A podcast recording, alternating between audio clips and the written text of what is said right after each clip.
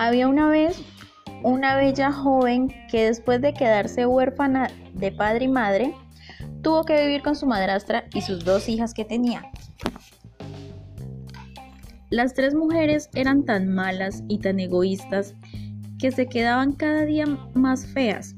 La bella joven era explotada por ellas. Era ella quien hacía todo trabajo más duro de la casa. Además de cocinar, fregar, etc., ella también tenía que cortar leña y encender la chimenea.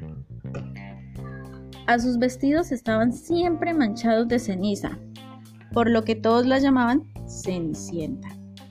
Un día se oía por todas partes de la ciudad que el príncipe de aquel país había regresado. El rey, muy contento, iba a dar una gran fiesta a la que iba a invitar a todas jóvenes del reino, con la esperanza de que el príncipe encontrara en una de ellas la esposa que deseaba. En la casa de Cenicienta, sus hermanastras empezaban a prepararse para la gran fiesta y decían a Cenicienta, ¿tú no irás? Te quedarás limpiando la casa y preparando la cena para cuando volvamos. El día del baile había llegado. Cenicienta volvió partir a sus hermanastras al palacio real y se puso a llorar, porque se sentía muy triste y sola.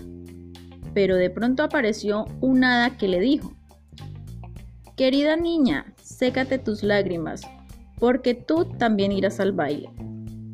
Y le dijo Cenicienta, pero ¿cómo? Si no tengo vestido ni zapatos, ni carruaje para, que para llevarme. El hada, con su varita mágica, transformó una calabaza en un carruaje, unos ratoncillos en preciosos caballos y a Cenicienta en una maravillosa joven que más se parecía a una princesa y le avisó, tú irás al baile, pero con una condición. Cuando el reloj del palacio dé las 12 campanas, tendrás que volver enseguida porque el hechizo se acabará. Hermosa y feliz, Cenicienta llegó al palacio, y cuando entró al salón del baile, todos se pararon para mirarla.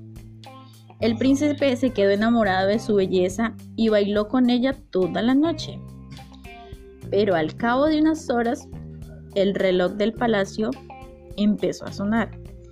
Cenicienta se despidió del príncipe, cruzó el salón, bajó la escalinata y entró en el carruaje en dirección a su casa.